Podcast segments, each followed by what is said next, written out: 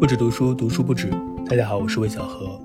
今天要来和大家介绍的是马华文学的代表人物张贵兴的一本小说，叫做《猴碑》。猴子的猴，水杯的杯。提到这本书的话，首先的一个标签或大家首先认知到的，可能就是说这是一本马华文学的作品。提到马华文学呢，首先想到的三位作家分别就是李永平、黄锦书和张贵兴，他们都是马来西亚华人。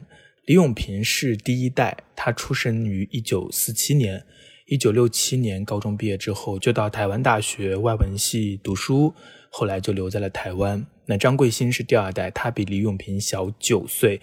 一九七六年到台湾读书之后，也是在台湾定居、写作、教书。那黄锦书再晚一些，他出生于一九六七年，和李永平和张贵兴的路径都是一样的。他是一九八六年到台湾求学，然后定居台湾，写评论、写小说，也在大学教书。李永平的书早几年大陆曾经出版过《吉林春秋》《大河尽头》。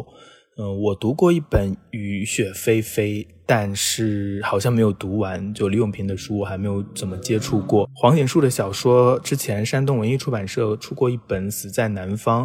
前几年后浪文学相继出版了《雨》和《万民》。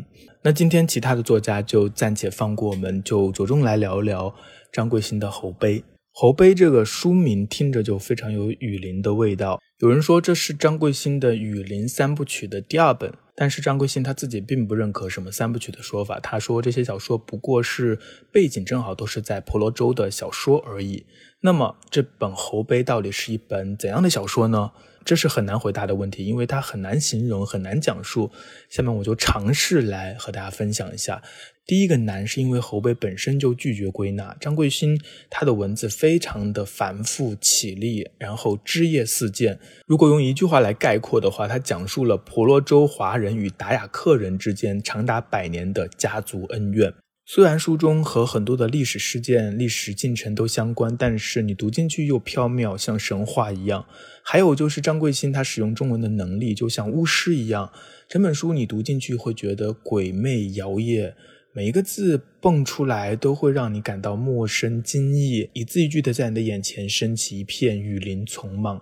你猛然的扎进去，眼前闪过一个又一个的残忍情欲的画面，恍惚间你不知道是在梦的第几层。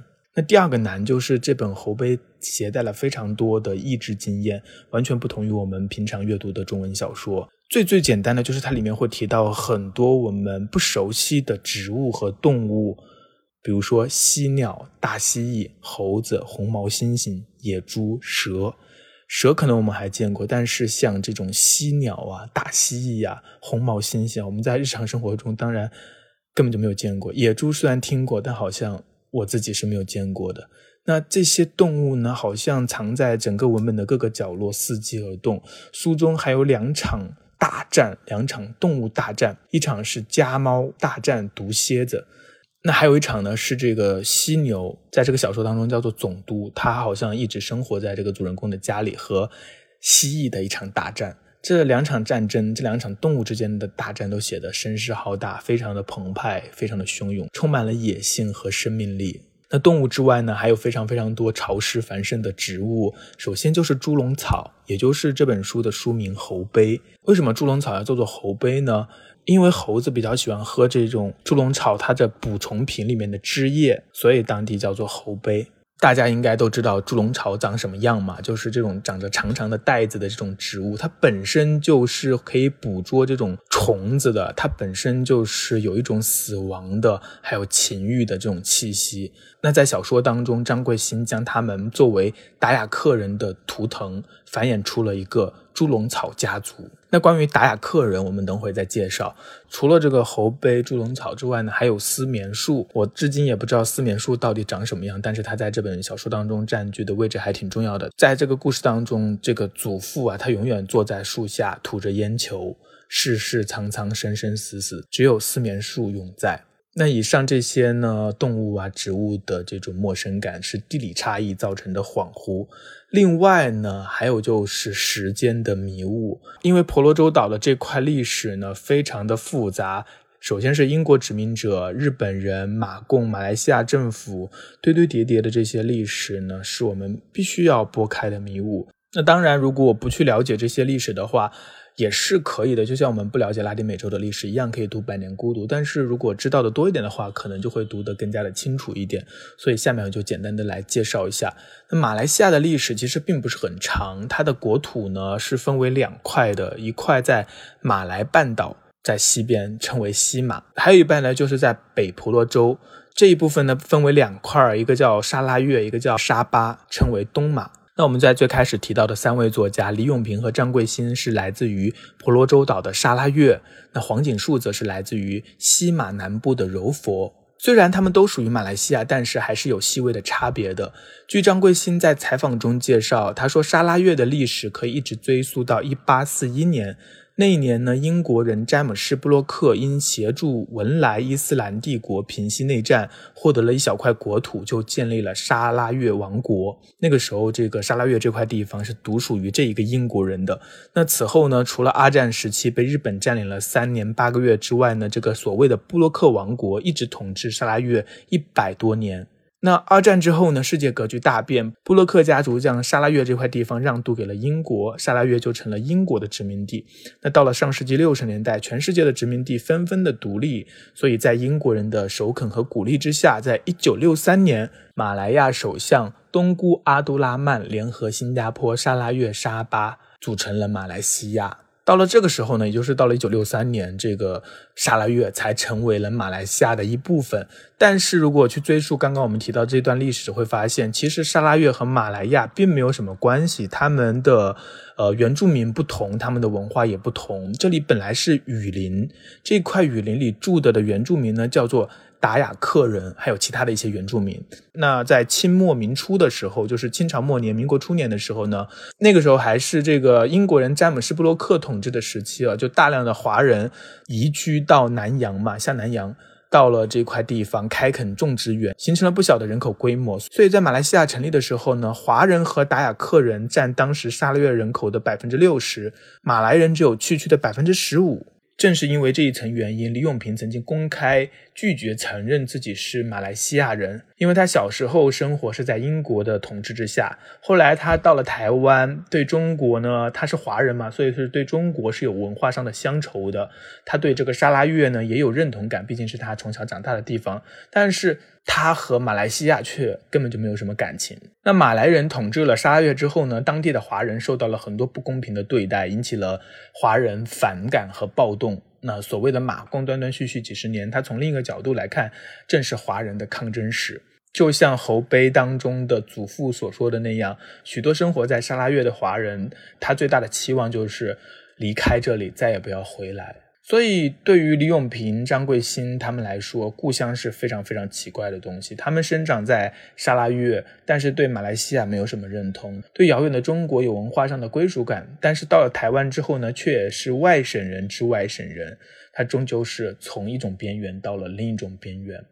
那拉拉杂杂讲了这么多婆罗洲、沙拉越的往事呢，还是要回到那个问题，就是《侯碑》是一本怎样的小说？它写的是什么？嗯，就像我前面说的，我觉得或许可以用《百年孤独》来做一个对照。《百年孤独》的前半段大家都看过，它仿佛是世界新生、万物初始，一切都在建设和壮大之中，有一种蓬勃的生机。那后半段，特别是结尾的部分，你会看到整个的世界变得混乱衰颓，整个家族萎靡不振，直至世界末日。那对布恩迪亚家族来言呢，在《百年孤独》当中，好像有一种不知名的强力决定了他们的命运，他们在命运之中无能为力。就像拉丁美洲的各个国家一样，在战争当中混乱了几百年。那侯碑里也有两个家族，一个就是主人公曾祖创立的于氏家族，姓于的一个家族。那还有一个呢，就是和于家有血仇的达雅克人家族。在这本小说当中的时空是有好几层的。首先有很多的篇幅，作者回复了曾祖创下家业的拓荒史。那些棕榈园、玉米园、凤梨园、胡椒园、甘蔗园，都是余家的光辉岁月。余家也和布恩迪亚家族一样，命中注定的溃败了。不过，这里的命中注定和布恩迪亚还是不一样。布恩迪亚家族好像是被诅咒了一样，但是余家却有一点自食恶果的意味。在这本小说当中，有非常非常多暴虐、残忍的描写。嗯，有动物和动物之间的交战，我们刚刚提到过了，但更多的还是人和人之间的互呛。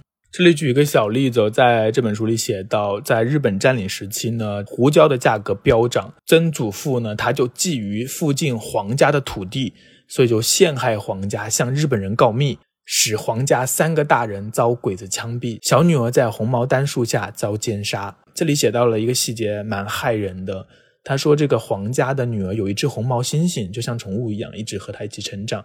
这个日军走了之后呢，这个猴子就徘徊树下不去，试图将主人头颅接回脖子上。就是这个皇家，因为祖父的告密，家里所有人都被杀掉了，头都被砍掉了。然后他们从小养大的一个红毛猩猩，把主人的头安到这个身体上。如果你想象这个画面，是不是非常的残酷？”那这个是曾祖所做的恶事之一，其他呢还有很多，比如说他对于种植园劳工的压榨，他占领这个原住民达雅克人的地盘，他与达雅克家族血战等等，有很多很多不一而足。小说在叙述这些往事的时候，并不带有情感倾向，他不会说他们是华人，所以就维护他，他也不会特别的批判他，就好像在讲一件历史一样。但是这个讲述当中充满了暴虐、情欲，就像雨林丛莽，没有是非，只是生生死死。那整个小说的主要线索其实就是达雅克人的一场复仇。他们设了一个局，将主人公引入雨林深处，衍生出一段好像是现代启示录那个电影里面的漫游的旅程。我非常非常喜欢这一段的描述，这一段的旅程。不知道大家有没有看过《现代启示录》，非常好看的一部电影。然后有很长的一段呢，这一个电影当中的人也是坐着船，然后在这个雨林一直往向走。最后呢，这个达雅克人布下的这个局就收紧，瑜伽血债血偿。虽然说这个小说当中有两个家族，达雅克人的家族还有瑜伽，但是这个小说的重点还是在瑜伽。它讲的是瑜伽的兴起、瑜伽的繁盛和瑜伽的溃败。那其中更着力的就是这个溃败，从祖父包括这个孙子智，这个主人公他的名字叫做智，是一种鸟的名字，好像他们都有一种乱伦的杂交的自毁倾向。祖父强暴收养的孙女智和十二三岁的学生发生关系，他们好像从内而外的都在溃败，好像就是雨林的自我消化。小说末尾呢，有成百上千只大蜥蜴袭击祖孙家园，就好像是一场世界末日，那个场面也是非常壮观的。所以，瑜伽的百年故事也是华人在沙拉越的百年历史。如果你从正面来看的话，它是华人的拓荒史，是华人在这片土地上打下江山的正面的历史。但是你反面来看的话，它也是一场掠夺史。掠夺了本来原住民的领地，掠夺了他们的资源。所以，正如作者他在采访当中说的，华人也许不是侵略者，但绝对是外来者。而沙拉越这块土地乃是外来者掠夺的一块土地，在某种意义上，华人也成了掠夺者的帮凶。嗯，所以读这本书你会发现，作者的这种视角，他对角色和整个情节的安排，和黄锦树的书中的主人公的位置是完全不一样的。如果你看过《雨》的话，你会发现，《雨》那本短篇小说集当中有很多的主角都叫做新，那新一家经常是外在暴力的一个对象，但是在侯碑当中，余家他自己也是施暴者，他最终被雨林消化，这是一个很不一样的视角，他不是以华人为中心的一个视角。我想，这也可能和张贵兴他们本身就是边缘的边缘，所以他们也能够重新去体察在沙拉越的这段历史，然后看到更加边缘的达雅克人。那其实上面说的这些呢，都是事后总结，都是我试图回答这本小说讲了什么，他写了什么，所以才梳理了以上这些。但是如果你真读小说的话，就可能会像我一样，只是惊叹连着惊叹，并不会太运用理性来思考，因为你读到的地方很多全部都是感官场面，暴力横陈，肆虐炸裂。不管你喜不喜欢，都是一种强有力的震撼。我觉得很少有人会不迷失于张贵新的中文巫术，他完全打破了常规的中文组合，带来了完全不一样的表达：粗野、狂虐、原始。比如说，全书的第一句话是这样写的：“智，智是主人公的名字。”你一开始看到这个字的时候，你就会不觉得这是一个人，但是他确实是一个人的名字。第一句话。至每次站在走廊上看见河堤下暴涨的臭河时，就会想起那条溪底布满人胆珠心状石块的小河。哎，这个句子是不是也很百年孤独？但是重点我想讲的不是这个，而是它的一些形容词。它形容这个河里的石头，它用了四个字叫“人胆珠心”，溪底布满人胆珠心状石块。这个真的是我第一次见到，怎么会有人形容石块是人胆猪心，就像人胆或者像猪心一样？那第二段的第一句话是这样的：河岸竖立着一棵老榴莲树。叶密如册，枝干出水痘似的结着数百颗榴莲，大如猪头，小如猫头，部分早已熟透，开齐出鸡仔黄肉核，仿佛刚开始出，反常的不落地。这句更加的不得了了。他说榴莲怎么形容榴莲呢？像出水痘似的出出来，在树上非常多。那榴莲的大小呢？是大如猪头，小如猫头。刚刚他用这种。什么人胆猪心来对比这个石头？那现在呢，又拿这个猪头啊、猫头啊来对比榴莲，很奇怪，为什么会有这样的想象和联想？那后面更加的生猛了，他说这个早已熟透的部分呢，仿佛刚开始出，从肛门当中拉出屎来。怎么会有这样奇怪的生猛的比喻？但是我们只读了两句话，就看到这么多很不一样的中文的写法，很不一样的比喻，很不一样的一些经验。那这些在书中数不胜数，比比皆是。比如说到了第三页，你刚读不久的话，你就会发现张桂新描绘了一幅非常骇人的猪笼草景观。在巨大的猪笼草中，你会发现什么？你可能以为你会发现一些虫子，但是在些猪笼草当中盛放着一具具婴儿的尸体，在那些较小的捕虫瓶中漂浮着婴儿的小手、小脚、头颅，所以就是这样的恐怖，就是这样的密不透风，就是这样的残忍暴虐，而且还有一种情欲感潮湿的，嗯。情欲、残忍、野性、人、动物、植物、历史、家族回忆，全部都交织在一起，密密杂杂的阅读感受，就是一片森森的雨林。好了，那以上就是我对于《侯碑》这本书的分享。虽然我说了这么多，我强烈的表达了我的喜欢，也说了原因，但是这本书还是会有很多读者反映读不下去，会觉得文字特别难以进入。然后，因为我前面说了，它有很多意志的经验，然后它的语言、它的比喻又很不同于我们大陆常见的这些中文习惯，所以，如果你读了之后觉得有些痛苦的话，也很有可能发生。但我还是觉得能够去尝试不同的文学的样式、不同的质感，是一种。很不错的体验。那如果你实在尝试了，觉得没有办法读下去，那可以先放放，没有关系。那当然，我也希望你读了之后也会和我一样非常喜欢，非常惊叹。那我会非常的开心。好，那今天节目就到这里结束了。如果你喜欢我的这个节目的话，想要听我谈到更多的书，嗯，希望你能够订阅这个不止读书。我们下周再见。